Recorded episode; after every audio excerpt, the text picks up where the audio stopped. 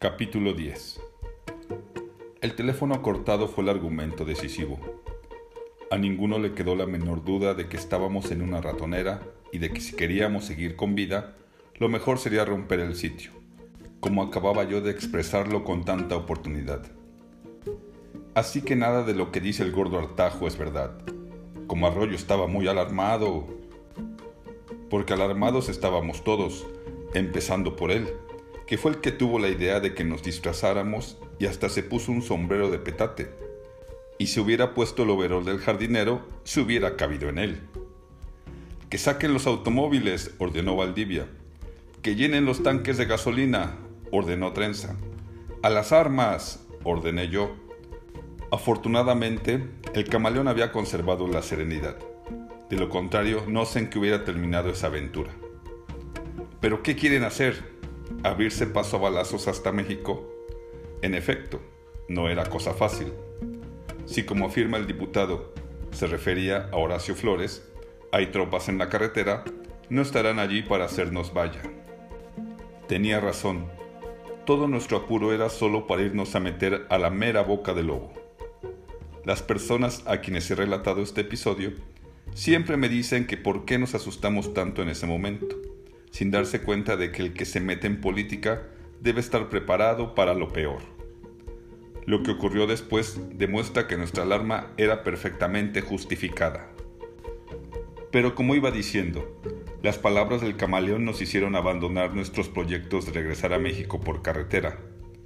Canalejo, que no era nada práctico, propuso que siguiéramos hasta Acapulco y de allí, por barco, hasta Manzanillo, en donde tomaríamos el ferrocarril para regresar a nuestras respectivas zonas. Era un viaje de ocho días. ¿Y por qué nuestras respectivas zonas?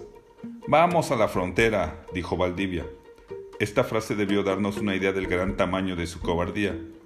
Sin embargo, en esos momentos, nadie le dio importancia a lo dicho. Y nos contentamos con explicarle que las cosas no estaban tan perdidas como para dejar la mesa puesta e irnos a la frontera corriendo, como conejos.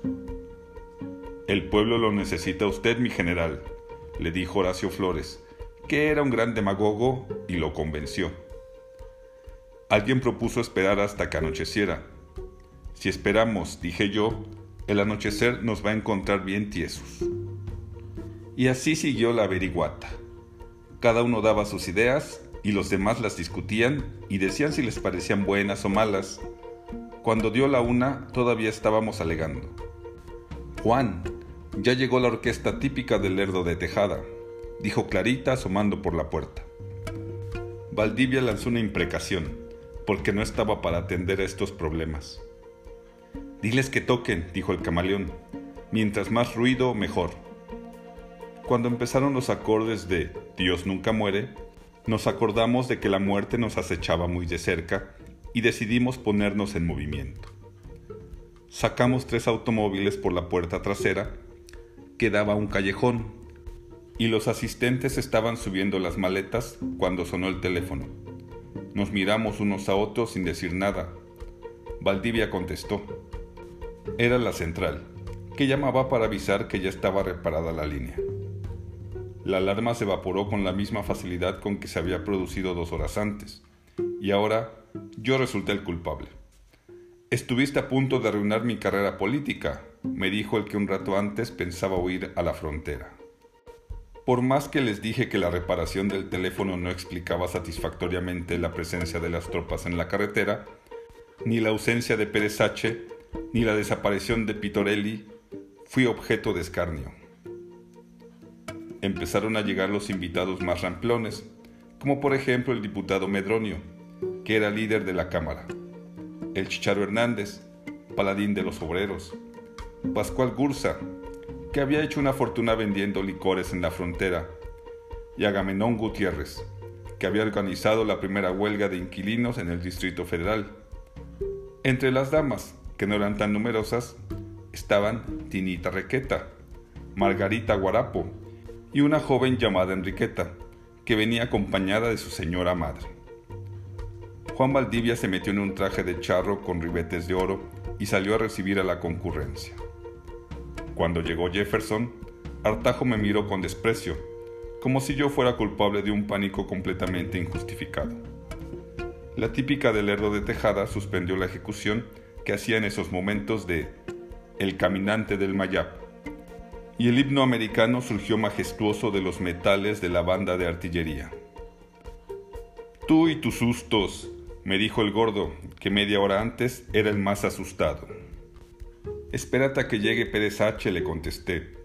Yo le pedí a Dios que no llegara el antes mencionado, en parte porque no quería verle la cara, y en parte también porque no quería que mis compañeros se burlaran de mí. A Juan Valdivia le pareció de muy mal gusto tomar bebidas alcohólicas ante el representante de un país en donde imperaba la ley seca, y a una orden suya, los mozos ocultaron las 72 cajas de aperitivos, cordiales, espumosos, digestivos y estimulantes que estaban destinados al consumo de los invitados. Esta medida provocó un sentimiento de hostilidad hacia los Estados Unidos. La fiesta se fue a pique. Así estaban las cosas cuando se me acercó Baltasar Mendieta, que era un individuo al que yo despreciaba profundamente, y me dio el pitazo. Metieron en la cárcel a Pitorelli, me dijo. ¿Por qué razón? le pregunté por escribir el testamento político del general González.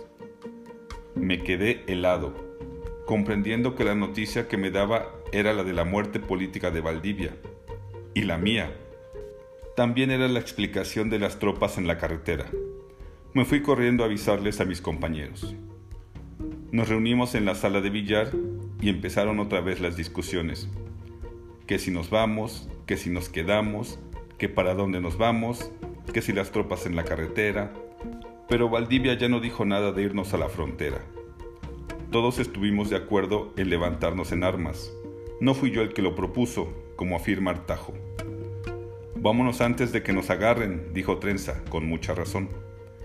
El camaleón propuso regresar por Cuautla y todos estuvimos de acuerdo. Si nos tenían preparado un susto en México, no iba a ser por la carretera de Puebla. Cuando salimos de la sala de billar, nos dimos cuenta de que Jefferson había desaparecido como por arte de magia. Esta circunstancia nos hizo más que reforzar nuestros temores y apresurar nuestra partida. Que saquen los vinos, ordenó Valdivia, y mientras sacaban los vinos y los servían y se animaba la fiesta, nosotros subimos en los automóviles y nos fuimos yendo, muy disimuladamente, hacia la salida de Cuautla. El viaje fue infernal, porque el camino era muy malo, pero no encontramos un soldado hasta Yautepec, y el que encontramos allí estaba paseando unos caballos y nomás nos miró pasar. Llegamos a México a la medianoche, a casa de trenza, que era la única secreta.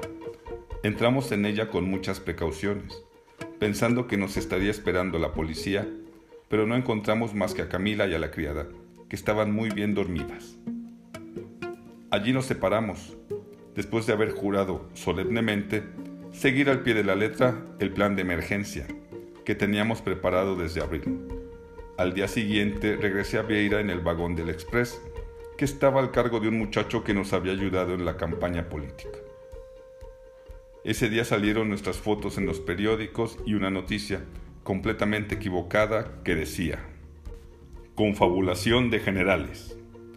Los generales aquí decían nuestros nombres, se levantaron en armas y fueron apresados en Cuernavaca por fuerzas federales.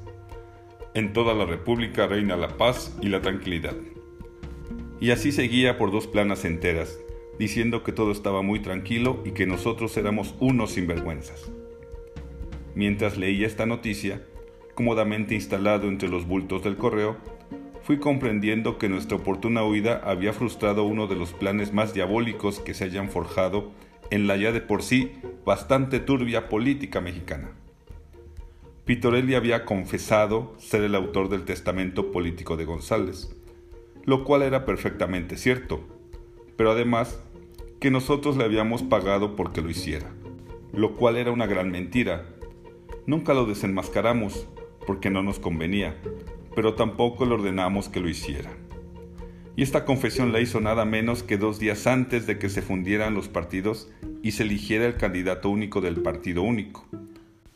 Cuando que era un dato suficiente no solo para quemar un candidato, sino para meter en la cárcel a una buena media docena de personas que precisamente estaban ese día juntas en el banquete de Juan Valdivia. Toda esta coincidencia, más los 3.000 cartuchos por soldado que nos acababan de entregar, de ribete era, huelga decirlo, fruto de la perversa mente de Vidal Sánchez, que en esos momentos ha de haber estado dándose topes contra una pared porque nos habíamos escapado de entre sus garras.